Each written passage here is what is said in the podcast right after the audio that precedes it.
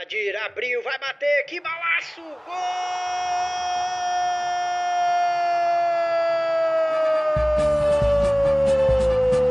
Do Vitória! Uma ilha, um clube. O podcast da torcida Alvianil. Salve torcida Alvianil, uma ilha, um clube número 9, comigo Arthur Moreira e com Ricardo Nespoli. Nada bem, Arthur. Nada bem. É, as coisas continuam ruins para o nosso lado, né? Hoje nós vamos falar da possibilidade de volta da torcida, aí a partir de uma determinação do governo do estado. Vamos fazer uma homenagem a um torcedor que se foi precocemente, né, o Patrick. Vamos também promover o podcast Nossa Paixão. Vamos falar mais uma vez, não do jeito que a gente queria, do jogo Vitória e Aparecidense, e vamos também começar um pouquinho, fazer o esquenta aí para o jogo contra o União Rondonópolis, que é o nosso próximo confronto, né, Rico? É, isso aí, ganhar ou ganhar. É isso. Bom, vamos começar por essa questão da volta da torcida. Houve algumas discussões, um movimento aí em torno disso, né? Uma discussão que partiu principalmente da Secretaria de Esporte do Governo do Estado, né? Sobre a possibilidade de volta da torcida. E aí isso já foi até esclarecido bastante na imprensa e tal, mas vale a pena a gente registrar, até para discutir um pouquinho qual é o contexto disso, que nas competições da CBF continua valendo a regra nacional e continua pendente essa discussão, né, Rico? É, eu acho que assim, é, se a questão agora, pelo que parece, é tanto que a gente já teve um jogo hoje, né, hoje sábado, que não, não teve torcida, e a minha opinião é, é de que não deve voltar a torcida se não for voltar para todo mundo. E eu não acho que tá na posição de voltar para todo mundo no Brasil. Então, assim, infelizmente, e aí uma posição de torcedor que vai em todos os jogos que pode, é, mas infelizmente hoje eu acho que a gente não deve voltar a ter torcida no, no estádio, né? Não deve partir do, do Espírito Santo, que seja uma pressão nacional para que volte, alguma coisa assim, porque eu acho que não, não é o caso, assim, o momento da pandemia não acabou, então vamos, vamos esperar aí todas as questões de segurança, a gente vê que está tendo até hoje jogador que, que acaba tendo Covid, não só aqui no Espírito Santo, né, no Brasil inteiro, a gente vê surtos acontecendo em times, e então não tem condição, pela segurança mesmo da, da, dos jogadores, dos profissionais, dos torcedores, de voltar vamos continuar. Infelizmente, graças a Deus, a gente tem, tá nesse momento em que os jogos passam na internet, a gente tem condição de estar tá vendo o jogo. Se fosse alguns anos atrás, nem isso teria. Então, pelo menos, a gente tá podendo acompanhar né, o Vitória jogar. Bom, é isso. Acho que a sua posição aí que você expressou pode ser considerada nossa, uma posição editorial aí do podcast. Já vamos ter bastante dificuldade de manter o controle em relação aos jogadores, como você bem disse. Então, assim, realmente ainda não é hora Embora também, como você disse, a torcida, né, nós torcedores queremos voltar ao, estádio, queremos ter esse gosto, queremos apoiar o nosso time lá, né, na beira do alambrado, ali tocando, cantando, mas realmente a gente precisa entender os riscos que estão envolvidos, é, não só para a gente, também para os próprios jogadores que são profissionais, estão ali trabalhando, né? Então a gente tem que minimizar esses riscos o máximo possível. É, já não é uma situação confortável ter que voltar a jogar nessas condições, então realmente ainda não é hora de discutir isso. É, muito embora a gente veja aí um cenário bem complicado em termos de CBF, uma pressão pela volta nacional, pelo menos por enquanto a gente ainda pode se segurar, né, apesar dessa questão dessa discussão estadual, se segurar na discussão da CBF. E aí vamos falar também, né, da partida precoce aí do Patrick, torcedor de bancada, estava lá sempre presente e terminou sendo vítima de um homicídio. Não estava envolvido na situação, a própria Secretaria de Segurança fez questão de esclarecer que, embora o confronto tem havido lá entre grupos que dominam o tráfico de drogas e tal, que o Patrick e mais outros jovens que foram assassinados não tinham envolvimento com isso. É, a gente sente muito, é um torcedor presente, um torcedor que estava lá sempre na arquibancada apoiando Vitória. Então a gente achou por bem, achou necessário tanto repudiar essa situação é, de, de precariedade de segurança né, nas comunidades ali do, do, município de Vitória, quanto também prestar essa homenagem a um torcedor, né, que vai fazer falta. Era alguém que era conhecido ali no torcida de Vitória que parte muito cedo, né, parte de uma maneira injusta e vai desfalcar nossa arquibancada, né, Henrique? É, mais um jovem que se vai, né, vítima dessa violência urbana que só se escala de uma, de uma maneira absurda mesmo é, no nosso país. Bem, você, você disse tudo. O Patrick era um ritmista, né? Da, da torcida, tocava bateria, tocava de tudo os instrumentos. Ele era ritmista também de escola de samba, né? Da Unidos da Piedade.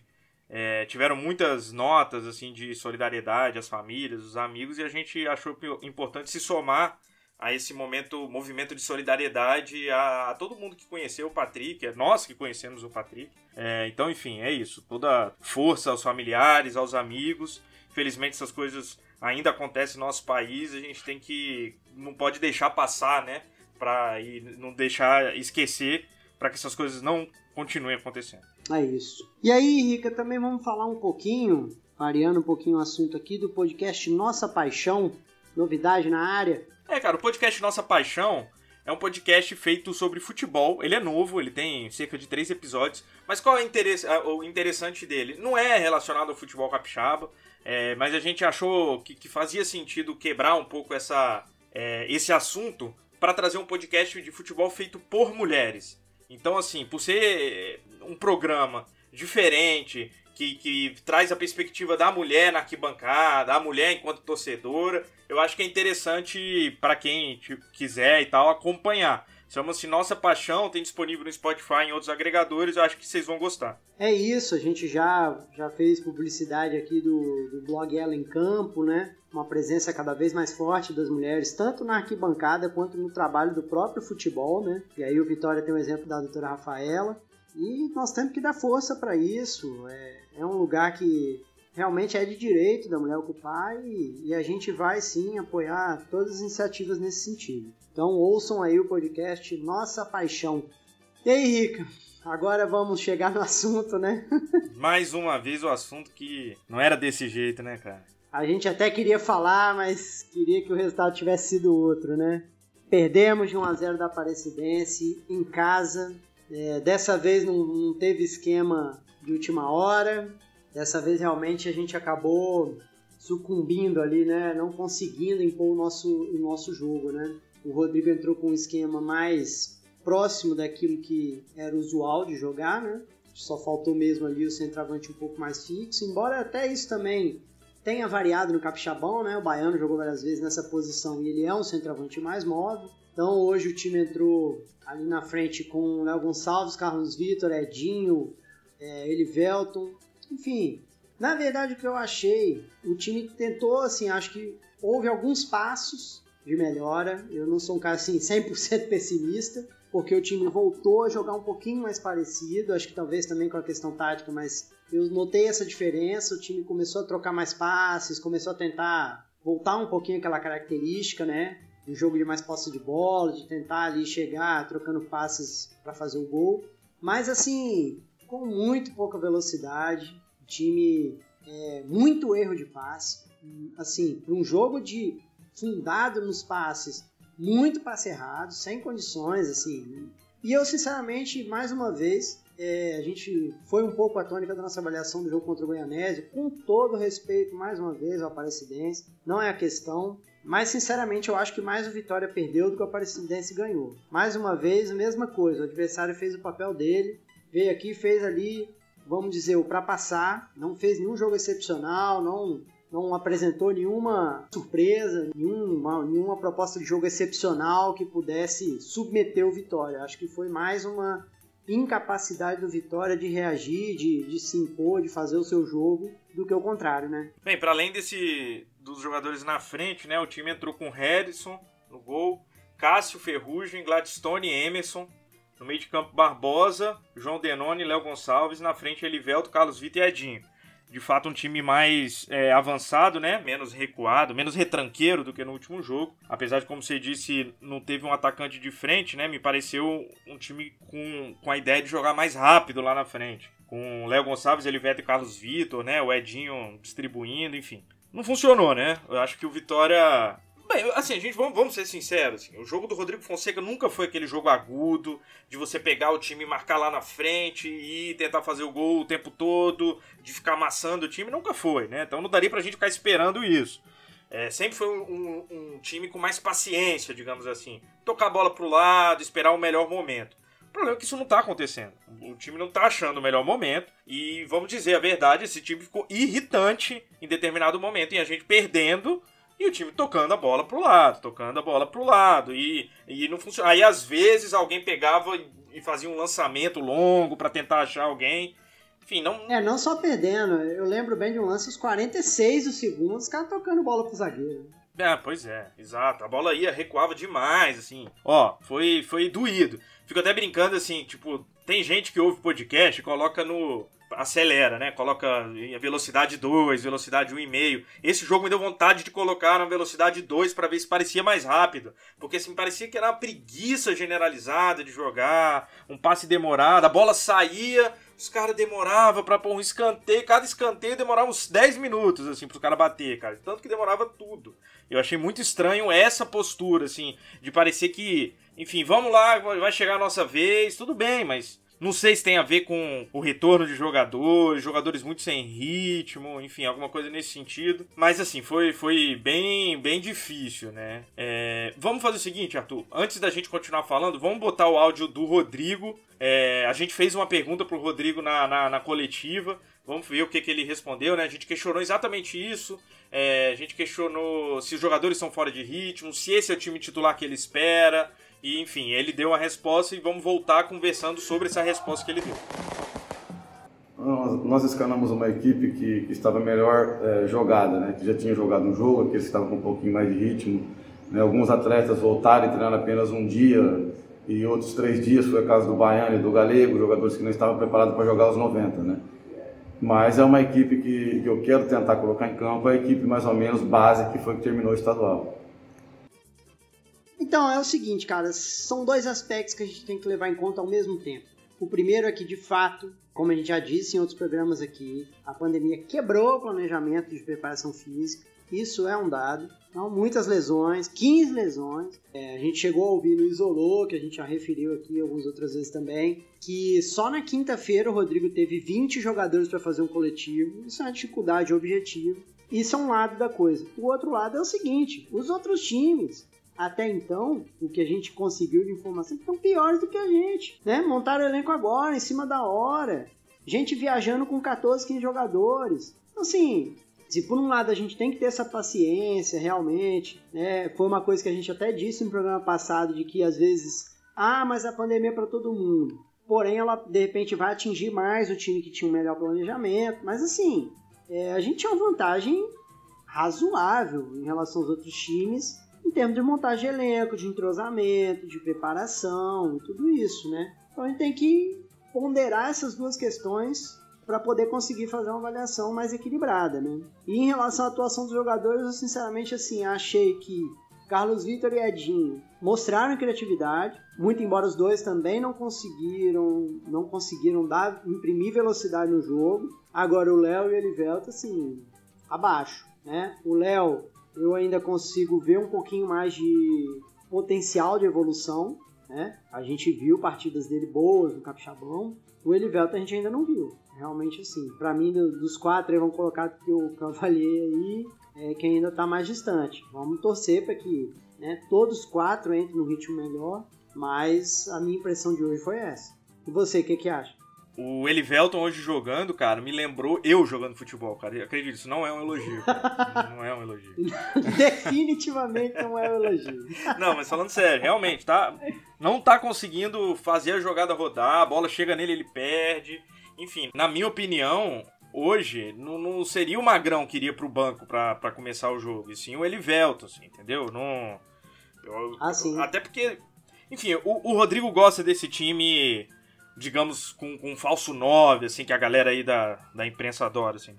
é, que é o jogo que joga mais rápido, teoricamente, enfim, mas, não, cara, não é o Barcelona, sabe, o, o Vitória, assim, não dá pra ficar, não é o Messi, o Neymar e o Soares ali na frente, é o Elivelto, o Léo Gonçalves e o Edinho, sabe, tipo, pô, a gente tem que entender que às vezes é importante ter uma referência lá na área pra uma bola pra um chuveirinho, pra um cruzamento. É a Série D do brasileiro, pô.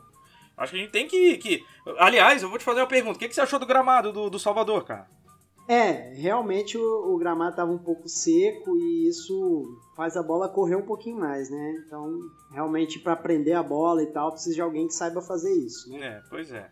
E aí, cara, eu tenho algumas, é, algumas questões, assim. Primeiro, o, o, Rodrigo, ele falou que, assim, o time ideal dele é mais ou menos o que acabou o Capixabão no... no né, que, que terminou a primeira fase do Capixabão.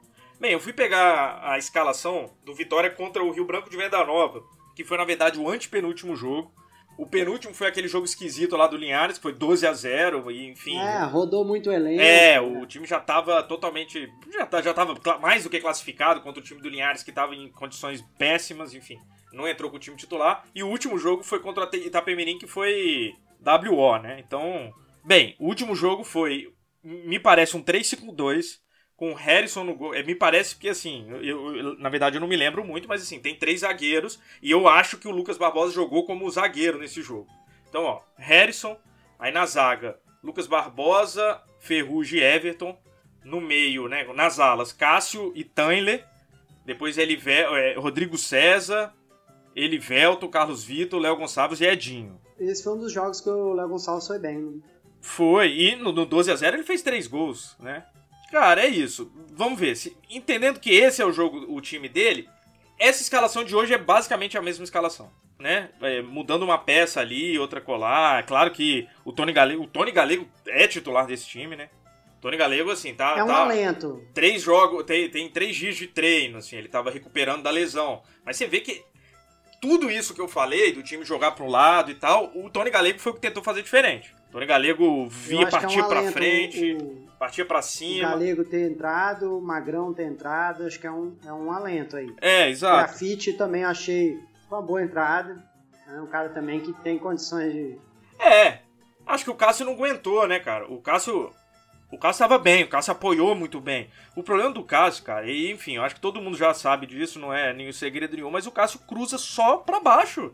Pô, não, não sabe? É, porra, chega lá sozinho, aí faz aquele cruzamento, a bola vai rasteira e o cara tira. Ele, ele, ele tá sempre, ele apoia muito bem, ele corre, ele se posiciona muito bem, ele recebe bola, ele consegue dominar, mas na hora do cruzamento final, cara, ele vai dar aquele cruzamento rasteiro dele que pô, não costuma dar certo. Na defesa, acho que ele oscila um pouco, né? Onde talvez o grafite possa ter alguma vantagem na disputa de posição. É, exato. Vamos ver um pouquinho mais do grafite, não deu também para ser conclusivo. Isso, né? foi o primeiro jogo que a gente viu dele, né?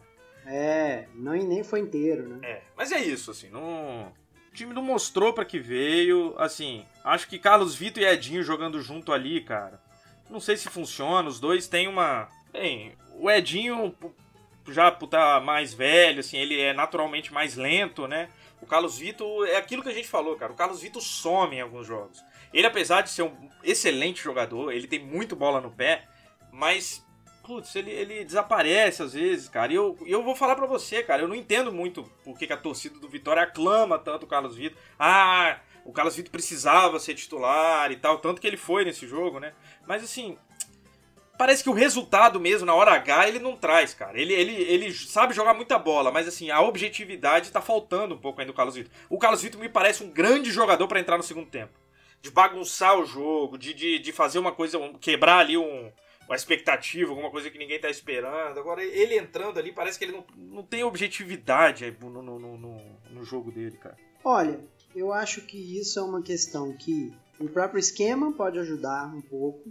E também acho que, é, de repente, como eu falei, a própria preparação física, né, se ele conseguir fazer um jogo de velocidade, também melhora. E por último, eu acho que se ele conseguir manter um pouco mais o alto padrão que ele alcança às vezes, sim. aí sim. É isso, é isso. Aí realmente vira um jogador é, indispensável para elenco. É isso. Agora, hoje é o que você disse. Hoje, sim, pô, pegou a bola várias vezes, não deu o passe rápido para frente, tocou para trás de novo, um jogo meio burocrático. Hoje, realmente, assim, quando o elenco todo vai mal, você pega poucos jogadores que escapam, assim, né? Que conseguem ainda assim impor um jogo bom e tal. Hoje o Ferrugem, não tanto igual contra o Goianese, na minha opinião, mas ainda assim destacou positivamente. Mas são poucos jogadores que têm essa, essa capacidade, né?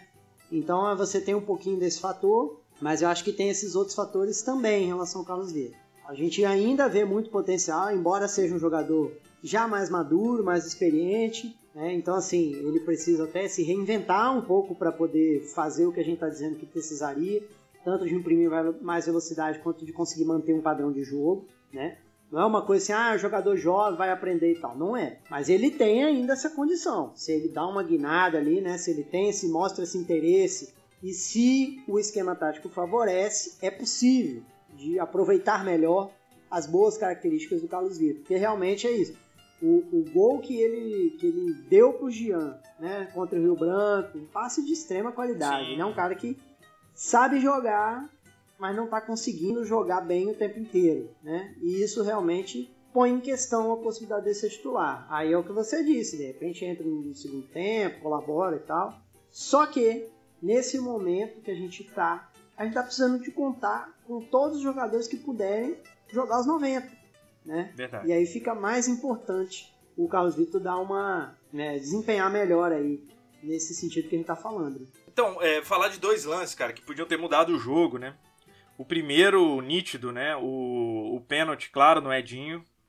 É, para mim, indefensável, indesculpável, assim, não, não tem... Não... Pô, o cara dribla o outro, o outro puxa ele no braço, é, não, não tem outra palavra. Assim. Foi falta dentro da área, pênalti, né? E isso teria mudado as coisas. Não acho que a gente deve ficar se apoiando nisso. Não acho que o juiz veio mal intencionado, mas muito ruim. Ruim. Muito fraco. Falha. É, não, na verdade, assim, nos outros episódios, inclusive, a gente comentou sobre isso. É, não dá pro Vitória ficar assim, ah, por conta de um resultado, uma coisa que. Ah, não. Você tem, tem que impor seu jogo e ganhar independente dessas coisas, assim. Porque, enfim, vai acontecer. Vai acontecer. Isso acontece no futebol. Convenhamos, inclusive às vezes vai acontecer a nosso favor. Sim, claro. Né? claro. Tem que saber disso. É. Mas aí a grande questão é que é óbvio que depois disso a gente pode ver perfeitamente que a presidência começou a jogar apenas no seu campo, né? Então esse esse esse jogo de ficar tocando a bola pro lado quando os caras estão 11 te defendendo, aí que você não vai achar um, um, momento de tocar certo, né? Então realmente aí dificultou ainda mais essa é, é, esse tipo de jogo que o Rodrigo é, colocou em campo. A segunda lance que podia ter mudado o jogo, na minha opinião, foi depois da falta batida pelo Edinho, muito bem batida. O goleiro espalmou e o Gladstone fez uma lambança, né, cara? Ele não, não dominou, nem bateu pro gol, sei lá o que, que ele arrumou ali, e a bola foi para fora, enfim, aquilo poderia ter sido facilmente o gol de empate. Eu acrescentaria mais uma observação, né? Assim, tudo bem, o Gladstone chegou e não conseguiu concluir e tal, mas assim, de repente não era para algum outro jogador mais de frente ter chegado naquele rebote, é, né? Quer dizer, o Gladstone atacou a bola, e os nossos atacantes não, não, não, conseguiram chegar, né? Acho que as duas coisas. Claro que se ele chegou, ele tinha que, tinha que ter essa condição de concluir, né? Mas realmente podia, de repente, um atacante, um cara mais com mais intimidade um pouquinho ali, ter chegado para resolver aquela bola, né? É. O jogo dependendo de bola parada. Mas assim, essa coisa que você falou, só mais observação. O, o, o segundo tempo praticamente todo jogando só no campo dele. 11 contra 11. Mostra, né? mostra a limitação da Aparecidense fez um resultado assim que Sinceramente, eu aposto que eles não esperavam isso. Aposto que levaram três pontos de presente para a Aparecida de Goiás. Tomamos gol do Negueba. O Negueba que é o novo Negueba, né? Oi. Negueba genérico. É. Sempre tem um novo, ne novo Negueba, Neguebinha, pois é. é. Foi ele mesmo que fez o gol. É, então, e aí eu já vou pegar o gancho, ó. Tem, assim como tem vários goleiros Neneca, e nós vamos enfrentar agora o time do Neneca, que é a União Rondonópolis, na quarta-feira. é uma dinastia de jogadores. É, mas assim, voltando só um pouquinho, é, minha opinião. Cara, eu acho que é importante a gente falar que, bem, pelo menos eu, eu acho que você também, não se considera um exato especialista do tatiquês, das táticas, não. que sabe o que tem que ser feito, a mudança que tem que ser feita. A gente fala de impressões que a gente tem como torcedor, inclusive, né? Quem tá vendo o jogo, inclusive vendo o jogo na TV, que só consegue ver o que o cara tá filmando, inclusive filmando muito mal, né? Tava balançando assim, eu fiquei passando mal em determinado momento, tava... fiquei um pouco enjoado. Parece que faltou um tripé ali para ele colocar, mas enfim. Então tem algumas coisas assim que eu vou dizer. Eu por exemplo, eu não manteria o Gladstone no time, agora.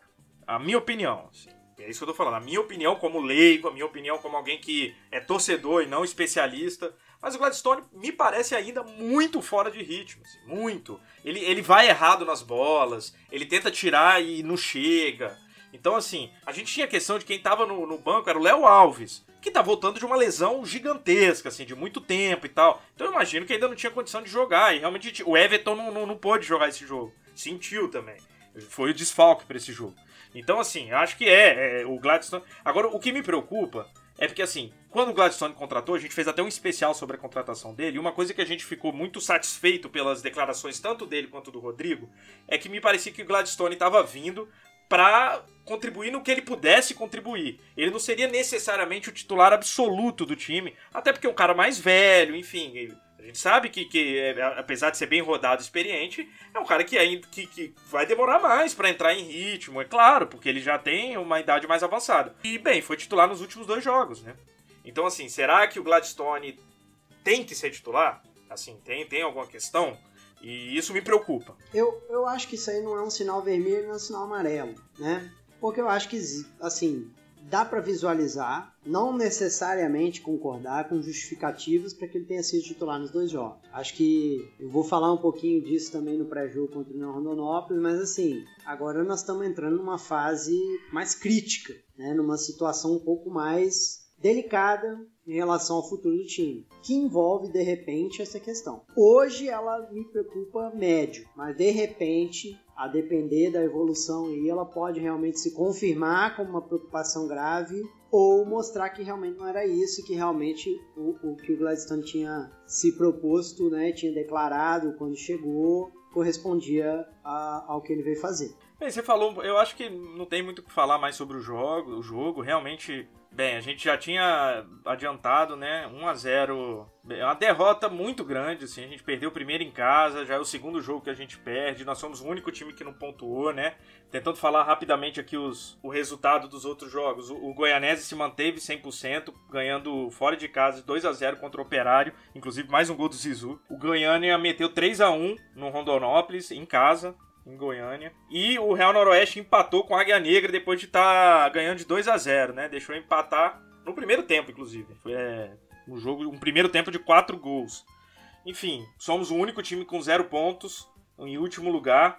Por sorte, o único time desgarrado é o mesmo Goianese que ganhou os dois jogos. O segundo lugar tem quatro, para baixo é só 3, 2 e 1. Enfim, a gente ainda tá, obviamente, no páreo, faltam 12 jogos. Não, não é de jogar toalha ou de se desesperar, mas a gente precisa começar a ganhar. Dá mais pra, não dá mais pra errar. A gente não tem mais margem de erro, eu diria. É isso, acho que é isso mesmo. Queimou, assim, todas as possibilidades que a gente tinha, alguma gordurinha e tal, largamos atrás. Vemos total possibilidade de recuperação, mas largamos atrás. Agora tem que recuperar. E vamos, vamos desenvolver um pouquinho isso aí mais, falando desse próximo confronto na quarta, né? Como eu disse, é o time do goleiro Neneca, goleiro rodado aí no futebol brasileiro, passou por União Barbarense, América, Botafogo, Ribeirão Preto. Mas hoje já foi questionado aí, eu tô no grupo de torcedores da Série D do nosso, da nosso, nosso grupo 5 aí, o pessoal já começou a cornetar o Neneca é, já está também numa idade mais avançada, né? Enfim, como a gente falou no especial sobre eles, é um time formado por gente do mais ali do município e da região, né?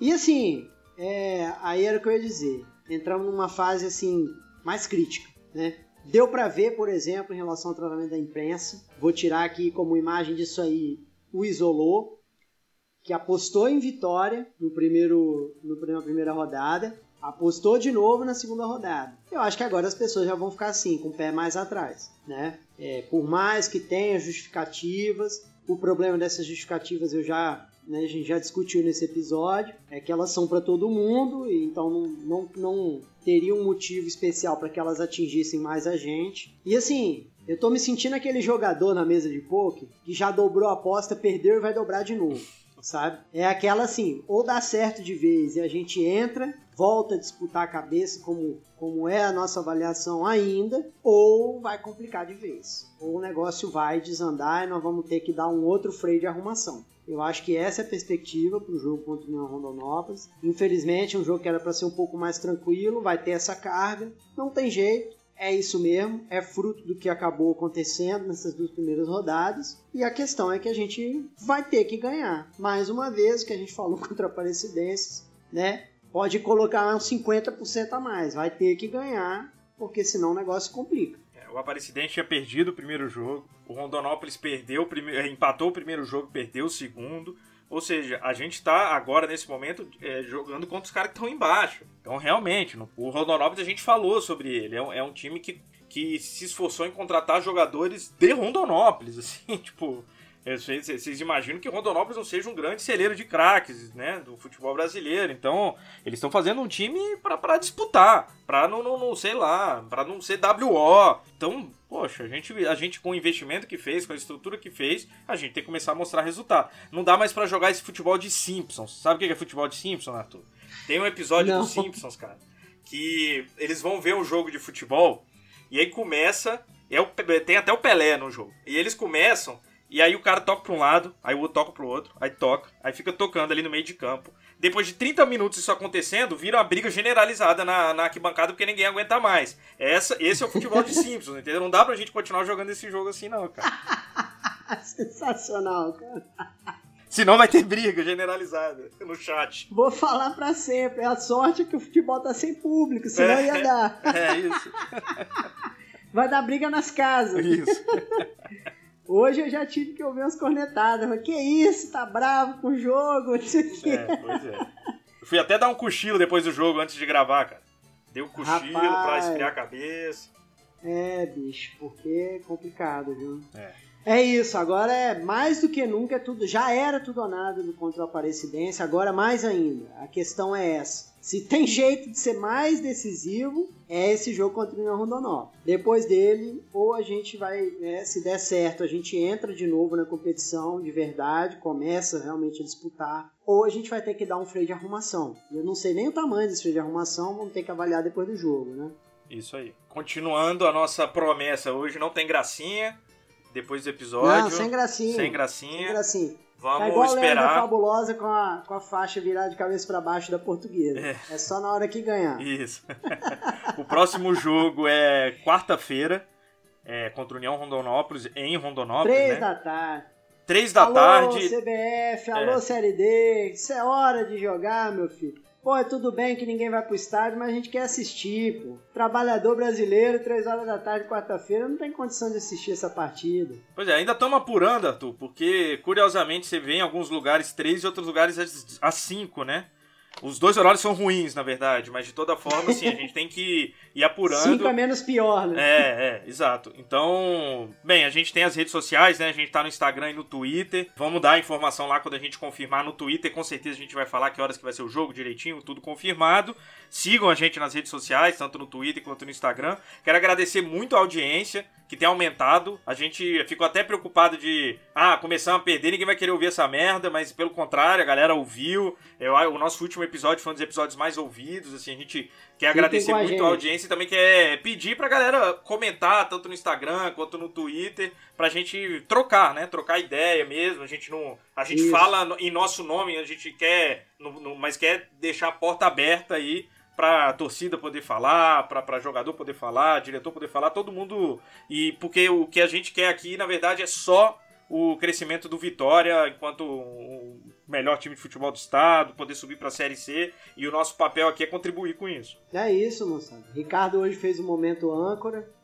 Então, e resta agradecer também audiência maravilhosa. Compartilhem, espalhem a mensagem do Melhor Clube. Um abraço e até o programa número 10. É até o próximo. Valeu então, galera. Ah, o próximo episódio deve sair na quinta-feira. Já avisando. Ah, sim. Vai ter que furar a regra da segunda porque o jogo é quarto, né? Então tá bom. Valeu, moçada. Valeu, abração. Galera. Um abraço.